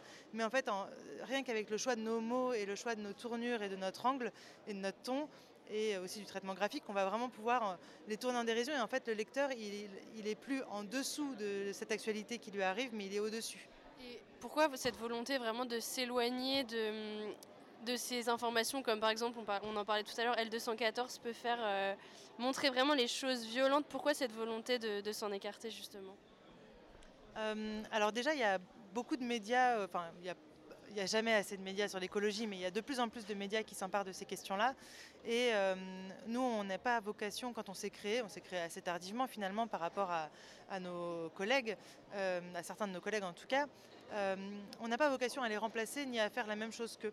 Euh, on a vraiment euh, la vocation d'apporter quelque chose de différent. Nous, on n'a pas vocation à être exhaustifs, ils le sont déjà, ils font déjà de l'actualité. Nous, on, veut simplement, en fait, plus que du journalisme, on veut, ne veut pas simplement informer, on veut donner envie aux gens de s'intéresser euh, à l'écologie, parce qu'il y a encore beaucoup de personnes qui sont très éloignées de ces sujets. Et quand on leur dit est-ce que tu te sens écolo ou est-ce que tu as envie de lire la presse écolo, ils disent mais non, mais moi ça me déprime en fait. J'ai pas du tout envie de mettre les pieds là-dedans. Donc peut-être qu'un jour ces gens ils seront lecteurs de, je sais pas moi, de Verts, de Socialterre, de médias qui sont très pointus sur ces questions-là, qui sont exhaustifs. Euh, vraiment quand même assez sérieux sur leur traitement et euh, sur justement leur choix des sujets. Peut-être que leur porte d'entrée, c'est Climax des artistes un peu fous qui font euh, euh, sais pas, du point de croix euh, sur les paysages et leur manière de changer au fur et à mesure du temps, des, personnes qui font des couvertures ou des, qui tissent des draps avec les bandes du réchauffement climatique. on va aller chercher des, illustrateurs qui font des coloriages complètement fluo de l'apocalypse pour justement tenir un discours un peu différent sur ça. Je trouve que cet, euh, extrait souligne euh, aussi une mission du journalisme qui est de rendre l'information accessible. Euh, voilà, donc elle parlait d'un ton, d'un autre ton qu'elle voulait donner à son média pour parler d'écologie, ou d'écologie ou, autre, hein, bien sûr.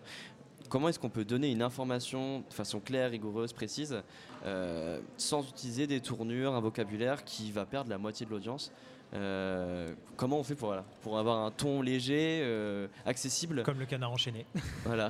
non, mais en soi, c'est ça. Si, si on parle de- de- de- d'un type de média qui fait ça depuis des années, des dizaines d'années, c'est le canard enchaîné, euh, qui a réussi à faire passer plein d'informations en, en se moquant de beaucoup de choses et en utilisant la dérision. Après, on peut le faire de d'autres manières. Moi, je, je pars pas mal du principe que sur un média comme, comme Infotour, donc pour lequel je travaille, qui est un média qui cible pri- prioritairement une, une, une- une clientèle jeune, euh, des lecteurs et lectrices jeunes, clientèle c'est très moche, Euh, donc entre 18 et 35 ans par exemple, bah, on va essayer de leur parler finalement comme, euh, comme eux, elles nous, parleraient. Et comme on leur parlerait si on était, si on était en face. Alors je viens de la radio, ce qui explique peut-être aussi ça, où on nous demande d'avoir un phrasé très parlé. Je pense qu'à l'écrit, c'est pas mal non plus pour capter l'attention. Utilisons les mots que tout le monde utilise dans le langage courant sans être, sans être forcément familier. hein. C'est c'est surtout pas ce que je dis. Par exemple, on peut apprendre euh, un mot. Je- Admettons, par exemple, on parle d'une personne qui introduit un conseil municipal par un propos liminaire. Qui utilise dans le langage courant propos liminaire Franchement, je pense personne ou pas grand monde. Mais on peut dire, dans son propos introductif, entre parenthèses, ce que l'on appelle un propos liminaire, machin a dit truc. J'ai appris quelque chose. Ah ouais, un propos introductif, ça peut aussi se dire un propos liminaire. Peut-être que je vais le retenir. Hmm. Euh, alors, euh, ça, me- ça me renvoie chez nous à des, des réflexions et puis des, des- des actions qu'on a mises en œuvre. euh, Pour l'investigation aussi, parce qu'il faut rendre accessible Voilà. l'investigation qui peut être très, très lourd aussi. euh, enfin, je- Donc, non, non, mais justement, en fait, on a notamment, on s'est diversifié. On, a, on a un partenariat depuis plusieurs années avec la revue dessinée et sous forme de BD, on re-raconte des enquêtes importantes, euh, des sujets, etc. Et pour nous, c'est une manière euh, de nous rendre accessibles euh, au plus grand nombre. Euh, je pense aussi à ce qu'on fait euh, côté euh, vidéo à Mediapart, euh, l'émission à l'air libre notamment. On a essayé de, de changer un petit peu nos codes parce que Mediapart à la base c'est quand même euh, un journal euh, écrit euh, en ligne avec des articles un peu longs, souvent très fouillés, euh, parfois un peu difficiles à lire. Euh, donc on, cherche aussi à se rendre plus accessible. Donc euh, il y a euh, les BD, la vidéo, et puis on a une réflexion en interne qu'on continue de, euh, de pousser sur comment, euh, en termes d'édition euh, des papiers, euh, on arrive à être plus, voilà, plus accessible, à mieux capter euh, l'attention, que ce soit avec euh, l'iconographie, l'illustration, les manières d'écrire, la titraille. Et euh, on euh, tanne nos journalistes pour écrire moins long aussi, parce qu'on sait que l'attention et la lecture euh, cessent euh, assez rapidement dans un article et qu'on veut que les propos soient, soient compris en tout cas. sans pour autant être dénaturé et, et simplifié. Non, tout à fait. Il y a, il y a des manières d'écrire qui permettent de dire les choses sans pour autant dénaturer. Pas oublier que sur beaucoup de médias, euh, la durée moyenne de visite sur un site, elle peut être inférieure à une minute. Rien qu'un article de 3000 signes, qui est un article quand même relativement court, il faut plus que 50 secondes pour le lire vraiment et le comprendre vraiment. Donc à partir du moment où on sait ça, on se rend compte de l'importance de, ce que disait Cécile, co- comme quoi il faut pouvoir avoir un article qui soit attrayant à lire quand, euh, quand il est long. Et encore plus sur le web où on peut très vite avoir une distraction euh, euh, par une notification ou je ne sais quoi. Et ça peut être une force aussi de cet infotainment euh, qui, a, des- qui a beaucoup de faiblesses, mais qui euh, est accessible par essence aussi. euh. Alors, je dirais pas, par exemple, les exemples qu'on vient d'entendre que citait Mediapart à l'instant, euh, je ne casse pas, moi, dans l'infotainment. Je les classe dans des formes d'information journalistique euh, qui prennent des supports qui sont des supports qui n'existaient pas il y a 15 ans. Euh, une bande dessinée à partir d'une enquête euh, de Mediapart, c'est pas de l'infotainment, c'est un autre type de diffusion, de mode de diffusion de l'information. Et ce que je voudrais dire là, c'est quel que soit finalement le type de diffusion que vous utilisiez, Twitter, une bande dessinée, une émission de radio, un, sujet sur YouTube en vidéo, les règles déontologiques de de la bonne information, de l'information que vous délivrez au public dans le seul but de lui apporter une information d'intérêt public, ces règles-là, elles sont intangibles et elles doivent être respectées. c'est-à-dire l'exactitude de la vérification des faits, le respect des personnes auxquelles on s'adresse et dont on parle, le respect du contradictoire, c'est-à-dire l'offre de réplique aux personnes que l'on met en cause, et l'indépendance des journalistes. Ces quatre règles-là, quel que soit le mode de support, vous devez les respecter. Et je vais faire un peu de pub pour le CDJM parce que je ne suis pas certain que tous nos auditeurs le connaissent. Le Conseil de déontologie journalistique et de médiation, c'est une instance d'autorégulation de ces questions déontologiques. N'importe qui peut le saisir d'une émission de radio, d'une émission de télévision, d'un article de presse écrite, d'un tweet fait par un journaliste pour savoir avoir la vérification. Est-ce qu'il est dans les bonnes pratiques professionnelles ou est-ce qu'il ne l'est pas? Ça s'arrête là. On répond à la question, on ne punit personne. Mais c'est aussi une façon d'étiqueter le public. Et alors, votre travail de veille, euh, je, ça fait longtemps que ce, ce conseil existe. Ça Euh, fait- non, ça fait trois ans. Trois ans? Ah, pardon, excusez-moi. Euh, C'est aussi significatif. Le fait que la France soit très en retard là-dessus est aussi significatif de l'état de la presse française. Mais je vous ai coupé. Ouais. Pour la suite de l'émission, on va aborder plus précisément la, presse locale et son modèle économique et toutes les problématiques que ça pose. Mais avant ça, on, on va, on vous laisse avec Merci, le remix de Charayette El Disco de Simone.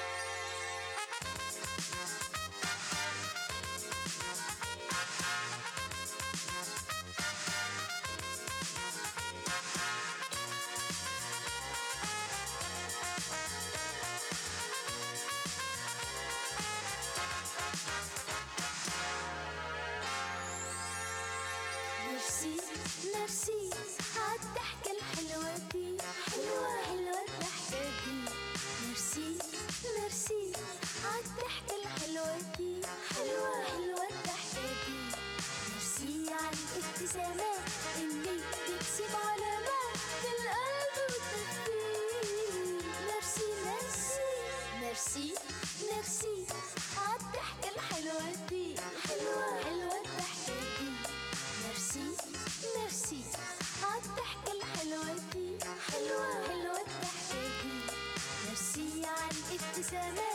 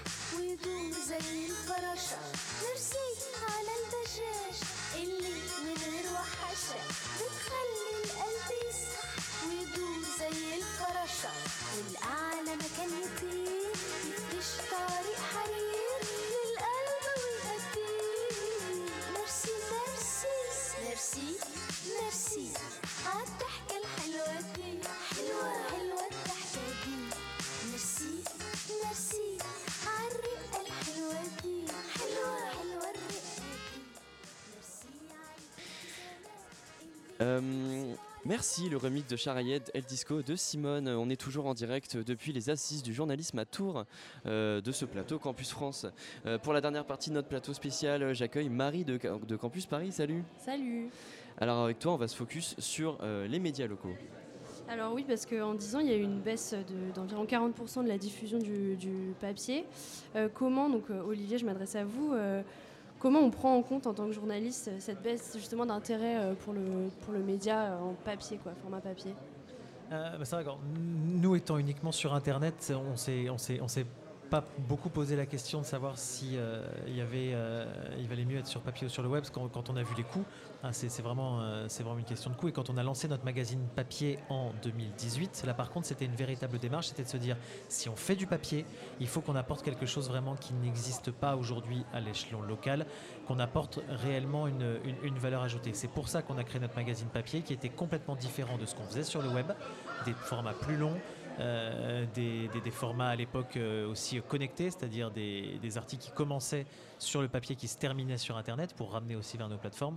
Euh, la, chose était là, c'est comment vraiment rendre notre produit papier utile, unique, différent de ce qui peut se faire ailleurs. Et alors, comment vous avez fait justement pour, pour attirer des abonnés, des lecteurs vers ce magazine papier? Eh bien, euh, donc la première euh, chose qu'on a voulu tenter, c'est l'innovation, donc avec le côté euh, connecté. Donc en fait, on a développé plusieurs formats. Par exemple, on a une interview qui s'appelle le portrait mystère. Tout simplement, sur papier, on, ne, on ne donnera jamais le nom ni le prénom de la personne que l'on a interviewée. On la verra d'ailleurs de dos sur la photo. L'idée, c'est quand même de choisir une personnalité qui puisse potentiellement être reconnue, qui a une petite notoriété sur, sur la région Tourangelle. Et donc que 37 degrés va les interviewer, lui poser des questions relativement neutres sur, sur sa vie, sur son actualité. Mais pour savoir de qui il s'agit, il faut utiliser un QR code et aller euh, voir une vidéo où la personne se dévoile petit à petit. Voilà, ça c'est un format qu'on a voulu créer qui marche relativement bien, comme on le fait aussi avec un système de vidéo. On interviewe des personnalités sur leur rapport à Internet et aux réseaux sociaux. La vidéo, là encore, n'est que, euh, que sur Internet. Il y a juste une, introduction dans le papier. Donc, C'est vraiment euh, rendre les, deux supports complémentaires euh, qu'on a voulu tester avec ça et qui, qui, qui était peut-être euh, un peu déstabilisant en 2018, mais qui, je pense, maintenant, cinq ans plus tard, euh, doit commencer à, avoir un certain intérêt. Plusieurs autres médias, d'ailleurs, euh, se sont lancés sur ce, sur ce mode-là. On commence à avoir de plus en plus de QR codes aujourd'hui dans les, dans les médias papier. Et justement, on en parlait avant de, de rendre accessible euh, et que ça fait partie du travail journalistique. Et voilà, ce, ce QR code, ces, ces vidéos, etc. je- le point commun, c'est vraiment d'évoluer la forme sans dépérir le fond. C'est exactement ça. euh, c'est savoir comment réussir à, à capter, euh, à capter un lectorat, à, à capter une audience euh, d'une manière intéressante, parce que bah, finalement, euh, l'enjeu, il est de dire bah, euh, comment inciter le public à utiliser ce QR code. Franchement, moi, le premier, parfois, je vois des QR codes, j'ai juste qu'une envie, c'est de pas m'en occuper. Oh non, j'ai pas le temps. Zut, bah tant pis, je saurais pas qui c'est. Comment on va créer cette curiosité d'aller euh, sortir son téléphone alors qu'on est en train de lire du papier pour, euh, pour aller cliquer sur le QR code alors que parfois quand on lit du papier, bah, on a juste envie de lire du papier pour ne pas être sur son écran. Elle est, il est là aussi le défi euh, là-dessus. Donc on peut lire, euh, donc, par exemple, 37 degrés a tout de suite voulu apporter un angle nouveau dans la façon de traiter l'info locale. Infotour s'est donné pour objectif de traiter l'actu du quotidien au plus près des Tourangeaux et le Ouais. plus souvent possible de manière positive. Vous parlez aussi d'une promesse, donc c'est d'offrir une information gratuite, vérifiée, souriante, captivante et pédagogique. Comment, euh, comment on peut traiter justement ces informations de, fond euh, tout en restant, tout en gardant une, euh, une, comment dire, une façon positive de traitement de l'information Ce qu'on disait tout à l'heure, ce qui est très important, c'est la rigueur. C'est ça, c'est l'exactitude de l'information, l'indépendance qu'on a, la contextualisation. Voilà, dans, tous nos papiers, même quand c'est, euh, je sais pas moi, par exemple, un papier j'ai testé pour vous, que ce soit une activité, par exemple touristique ou ou des, ou des cours de cuisine ou des choses comme ça, ben, il faut toujours contextualiser, euh, expliquer de quoi il s'agit, qu'il y a un enjeu économique derrière par exemple, toutes ces choses-là. Euh, ce que va pas, euh, quand on parlait des influenceurs et des influenceuses tout à l'heure, ce que ne font pas forcément ces, ces- acteurs, ces actrices-là, qui vont être plus dans la promotion. Nous, derrière, si on parle d'une entreprise, on va vraiment contextualiser, parler des enjeux économiques, des risques économiques, de, de toutes ces, de, de- de- des risques. Je sais pas moi, si on parle de, par exemple d'une oui, activité, des risques potentiels que ça peut avoir ou des conséquences que ça peut avoir sur l'environnement, toutes ces choses-là. Euh, on voit quand même assez rarement un influenceur, une influenceuse qui va parler euh, euh, d'une activité euh, avec son impact sur l'environnement, son impact potentiellement négatif sur l'environnement. Nous, on peut le faire. on, on parle euh, d'écologie, euh, par exemple de aussi de journalisme environnemental. Euh, Monsieur Gans, euh, la, presse locale, et notamment euh, euh, PQR ou, presse locale euh, en pure player, elle a un, rôle aussi important et primordial aussi dans la prise de conscience locale, c'est-à-dire que bah, en fait, le réchauffement climatique, bah, ça va être bah, la Loire qui s'assèche, des choses où pour aussi faire prendre conscience dans le public ces enjeux-là, mais là je parle du réchauffement climatique, mais c'est plein d'autres. La presse, on, a souvent, enfin moi en tout cas, j'avais un peu une vision de, c'est la presse, la PQN, donc la, presse quotidienne nationale, qui est vraiment euh, euh, l'élite euh, du journalisme. En fait, un vrai journalisme d'investigation ou non, ou d'information locale, c'est une plus-value énorme. Ah, moi, je suis persuadé que dire aux gens que le plan de circulation d'une ville a changé, c'est au moins aussi important que de leur parler quelquefois d'une déclaration d'un ministre. Euh, et donc, ce- le contenu de la presse locale est important quand il s'intéresse réellement à la vie des personnes. euh, pas quand ils se contentent de faire la vie des associations, hein, mais quand ils s'intéressent réellement à la vie des personnes. Il faut dire que beaucoup de sujets euh, qui sont traités un jour par Mediapart, par Le Monde ou par TF1 sont d'abord repérés par la presse locale. Je pense notamment aux conflits sociaux, je pense aux difficultés d'entreprises de petite et, euh, taille ou de moyenne taille. Euh, C'est d'abord le quotidien régional ou, une radio ou un site comme le vôtre euh, qui, le traite. Donc là-dessus, euh, il y, a une proximité qui est essentielle. Euh, je pense que certains défauts des médias nationaux et- et sont justement d'ignorer euh, cette presse locale parce qu'elle peut leur apporter comme compréhension de la profondeur du pays. Pour euh, rester justement. Euh, euh, Attends, je crois que Madame Sombre voulait ajouter quelque chose. je vous ai coupé. Euh, sur, euh, sur la presse locale qui effectivement a un rôle absolument fondamental à jouer et euh, que nous on essaye de- d'encourager au maximum euh, à Mediapart. Donc ça s'est traduit par des prises de participation euh, chez euh, certains euh, médias locaux indépendants. Ça se traduit aussi par des, rachats de contenus. En fait, on rachète des contenus à Mediacité, à Mars Actu, à Splan, au Poulpe, à Guya Web, qu'on met ainsi en valeur sur, avec l'audience que génère Mediapart. C'est aussi un soutien financier qu'on apporte aux rédactions pour les encourager. Et on est très soucieux euh, du devenir euh, de ces médias locaux euh, parce qu'il y a beaucoup, beaucoup de, faits qui sont d'intérêt public dans la vie locale et partout en France et ailleurs. Et il faut que l'investigation et le journalisme sérieux qu'on fait à Mediapart à un niveau national se fasse absolument partout. Il y a des enjeux de révélation, il y a des enjeux pour le futur qui sont absolument colossaux. Et nous, on essaye à- enfin, avec toutes les forces possibles euh, de soutenir ce journalisme euh, en région. On a aussi beaucoup de, de- de collègues euh, journalistes rémunérés à la pige qui sont un peu partout euh, en France et à l'international. Et c'est vrai qu'on on est assez soucieux des difficultés financières que rencontrent un certain nombre de, de médias. Non, je voulais juste ajouter sur ce qu'il vient de dire que là où la presse locale est- se renouvelle, se passe beaucoup de choses. Et les quotidiens régionaux ou les hebdomadaires régionaux traditionnels, voire les chaînes de télévision locales ou régionales traditionnelles, sont quelquefois à la ramasse par rapport à ces médias nouveaux qui sont en train réellement de bouleverser la couverture de l'information locale. Alors peut-être un jour ils deviendront aussi des notables, et ça, ce sera préoccupant, mais par rapport aux médias notabilisés, ils sont très efficaces. On l'a vu ici par exemple à, Tours avec nos médias Infotour et 37 degrés. Quand on s'est lancé il y a 9 ans, euh, on nous a pris de haut euh, dans les médias euh, qui existaient ici. Aujourd'hui, on entend énormément de nos confrères, nos consoeurs nous féliciter pour nos lignes éditoriales, pour certains de nos sujets. On voit qu'ils reprennent, qu'ils suivent sur certains sujets. Là, on se dit qu'on a réussi à les challenger. C'était notre objectif parce que finalement, nous, on est une petite dizaine de personnes à travailler régulièrement quand eux, ils sont euh, 200 à la Nouvelle République. On ne pourra pas les concurrencer sur les moyens. Par contre, on peut les concurrencer sur le style, sur les idées, sur la façon d'aborder les sujets. Et c'est là que c'est intéressant parce qu'au final, c'est euh, le lectorat qui gagne derrière. on est maintenant assez souvent saisi par des médias locaux qui se plaignent que des médias euh, mainstream, comme on dit, leur piquent les sujets, donc, euh, sorte de la déontologie qui interdit le plagiat ou qui oblige au minimum à citer les confrères dont on reprend les infos. Et ça, on a des cas comme ça qui arrivent de plus en plus. Donc en juillet 2022, il y a Mediapart qui révélait justement des alertes syndicales euh, liées à actu.fr, donc euh, une course effrénée à l'audience et à la production d'articles. C'est le clic qui définit la ligne éditoriale, donc c'est également une enquête d'arrêt sur image qui est revenue sur ces faits. Comment on fait en, presse locale en fait pour, euh, pour que ça fonctionne euh, d'un point de vue numérique euh, sans être dans cette course au clic justement?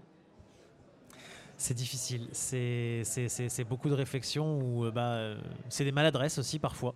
Où on, a, où on a voulu faire un titre qu'on croyait malin, qu'on croyait drôle et qui en fait a été mal compris par exemple, euh, où l'info a été comprise de travers quand on sait que malheureusement certaines personnes ne lisent que les titres et les chapeaux et qu'on voit des commentaires derrière où on est complètement à côté de la plaque. Là on se dit bah mince j'ai fait une bêtise, j'ai voulu euh, rendre mon article attractif euh, et je suis fier de mon article derrière parce qu'il explique bien les faits, parce qu'il est... hein, mais, mais je me suis planté sur le titre. Là, là, là, on se remet beaucoup en question. Euh, ça m'est arrivé plusieurs fois, ça m'arrivera malheureusement peut-être encore. Euh, voilà, parce que parce qu'en effet, on, veut, bien faire en, essayant de capter un maximum de public euh, autour d'un autour d'un sujet qui nous paraît important et qu'on a envie d'expliquer, mais on sait que un titre, parfois, j'essaie de trouver un sujet en même temps. les assises du journalisme, par exemple, assises du journalisme, je pense que pour le grand public, c'est ronflant comme terme. C'est le terme assise, il est ronflant. Euh, mais comment on peut intéresser le, le- grand public à ce, à ce sujet-là qui est pourtant euh, important et fondamental, je le pense euh, eh ben, c'est compliqué. Et on a et les chiffres d'audience, malheureusement, des articles qu'on y a consacrés cette semaine le prouvent. Le public n'y a pas été intéressé. On s'est peut-être planté sur la façon dont on a voulu le traiter. Que cette course à l'audience, donc elle peut avoir une, euh, un, un réel impact sur le, le- le contenu journalistique euh, de- des sujets euh, qui sont produits donc en presse locale vous pensez? Et sur la, la démarche, euh, et sur la, la démarche quoi. Ouais, sur- avez. pas- sans doute parfois sur la, faction, sur la façon dont on va sélectionner un sujet. Quand on reçoit euh, 50 mails par jour, euh, que matériellement on ne peut pas les traiter, bah, il y a un moment où ouais, le potentiel d'audience d'un sujet je, je- va rentrer en compte. Euh, oui, j'aurais parfois envie de dire que non, mais je mentirais, donc euh, ça serait, ça serait, ça serait pas honnête. Euh, oui, euh, quand on doit trancher entre deux trois sujets parce que bah, on peut pas tout faire matériellement dans la semaine parce qu'on est une petite équipe. Bah oui, a un moment, on va aller choisir celui qui potentiellement va faire plus d'audience. Ça marche pas à tous les coups. Parfois, on est surpris. Mais c'est un critère qui rentre en compte, ouais. Monsieur Gans, j'allais justement vous poser une question. Bah, en fait, c'est tout le cœur de notre plateau. C'est quand on est dans un modèle économique qui est, plutôt fragile, euh, quelle place euh, on donne à la déontologie pour faire euh, quelque chose qui va être putassier, putaclic, mais qui va bien se vendre Comment on peut faire en fait en tant que journaliste? Deux remarques. Premièrement, faire de l'audience, c'est pas sale. Il ne faut pas avoir honte de dire je fais de l'audience. Un article formidable qui est lu par ma femme et ma concierge, c'est pas très intéressant. Y compris en presse régionale. Pour répondre à votre question, je pense que, et je l'ai dit rapidement tout à l'heure, il vaut mieux ne pas faire un article trop vite pour le faire bien. Tant pis si on perd un petit peu euh, d'audience, tant pis si on est un peu en retard par rapport à un confrère. Il vaut mieux faire un article qui se vend moins bien, mais qui est juste, euh, qui restitue correctement les faits, qui respecte les personnes. Euh, le putaclic dont vous parlez tout à l'heure, il finira par vous revenir dans la figure, parce que le public, il est respectable, et à un moment donné, il en a assez qu'on le prenne justement pour un lecteur de trucs ignobles, et il viendra plus vous lire. Euh, comment faire, euh, faire face aux pressions qu'il peut y avoir de, de la part de- des rédactions, du management? Enfin, Dans l'idéal, c'est sûr ce que vous dites, mais est-ce que c'est vraiment faisable? Moi, je pense qu'on a toujours le droit, quand on est journaliste, et même le devoir, de dire non. On n'est pas obligé de tout accepter. Quelquefois, on met en péril sa situation personnelle, économique. Alors moi, je vous parle d'un point Dans de vue un de... précaire, euh, oui, c'est- oui, oui, je vous parle compliqué, point de hein. vue de, de personnes qui se préoccupent d'abord du respect de la déontologie et des bonnes pratiques professionnelles. Et il m'arrive de dire à des jeunes confrères qui me posent des questions, je te suggère de faire ça. Oui, mais je perds mon emploi, Je- j'aurai plus de piges. Oui, tu prends ce risque. Mais tu fais quoi? Tu prends ce risque de perdre tes piges ou tu acceptes de faire une entorse lourde, grave, à ta mission d'informer le public. C'est un choix. Euh, et il faut se dire aussi que si on commence à accepter une première entorse grave, qui a des conséquences, on en acceptera d'autres. Et un jour, je ne vais pas vous citer de titres, mais moi je connais des quotidiens de la place nationale qui finissent par s'arranger avec un certain nombre de pratiques, par exemple de financement de reportages par des euh, tiers, qui posent des problèmes. Il faut, il faut être un petit peu, je dirais, janséniste, un petit peu excessif dans la façon dont on pose le problème. C'est mon rôle du CDJM. J'ai été journaliste sur le terrain et je sais qu'entre cette pétition de principe que je fais et la réalité des choses, il y a des humains, il y a des situations personnelles, il y a des fins de mois, il y a des difficultés. Mais il ne reste pas moins qu'il faut rappeler les principes. C'est vrai que je donnerai qu'un exemple par rapport à, ce que vous dites sur, euh, sur, une certaine éthique. Euh, nous, sur le média Infotour, on parle beaucoup de gastronomie. Euh, quand on fait une critique d'un restaurant, c'est toujours un restaurant dont on a été payé la note. Si un restaurant organise par exemple une conférence de presse avec un déjeuner de presse, on va y aller éventuellement, mais on ne va jamais faire une critique gastronomique. On va faire peut-être en décalage une interview du chef ou un portrait du chef, ou on va même parfois ne même pas en parler, et n'en parler que six mois après parce qu'on y retournera. Ça, c'est une, partie de l'honnêteté aussi. Euh, on pense que si on veut faire une critique, euh, on, doit, euh, on doit se comporter comme des clients. En tout cas, on doit pas. on on ne doit pas céder toujours aux sirènes des invitations aussi, qui, sont, qui, qui existent de plus en plus sur la communication. bah, Le des a édité récemment un petit guide à destination des journalistes quelle attitude par rapport aux cadeaux, aux invitations, au voyage? Il est disponible sur notre stand ici. Parce que c'est un problème auquel notamment les confrères qui sont pigistes, qui sont seuls, qui sont jeunes, qui sont isolés, sont en permanence sollicités, en permanence soumis. Et c'est vrai, euh, quand le marchand d'ordinateur vous dit je te fais un rabais mais tu me fais un papier et qu'on est un jeune journaliste qui s'installe, euh, la tentation elle est grande. Donc je vous conseille d'aller relire les bons principes. Euh, tu voulais ajouter quelque je, chose voulais, je voulais revenir juste sur le PAD de, de Splunk qu'on a fait tout à l'heure. Euh, par rapport. Non, on n'a pas le temps, on va être trop juste apparemment. tu avais une dernière non, j'ai question plus de questions. Ça marche. Eh ben, merci beaucoup à tous les trois, à tous les quatre. D'ailleurs, c'est vrai que j'ai même pas, j'en ai même pas parlé. Jean-Marie Charon, il est parti pendant la première pause musicale, mais on, on le remercie d'être venu. Mais c'est que voilà, je- j'en ai pas reparlé. Merci beaucoup à tous les trois, Pierre Gans, euh, Cécile Sour et euh, et euh, je vais y arriver. Pardon. Olivier Collet, excusez-moi. Oui, c'est moi. Je cherche mes notes. Merci beaucoup à tous les trois euh, d'avoir répondu à nos Merci. questions. J'espère que ça- vous a intéressé. J'espère que tout le monde s'est bien, tout le monde s'est bien amusé. C'est quoi cette fin? Euh, Merci beaucoup à Elodie, notre euh, présidente pour la tech, et Romain également. Merci beaucoup. Merci à tous les inter- intervieweurs et, euh, et voilà. Merci beaucoup. Merci à vous. Merci beaucoup.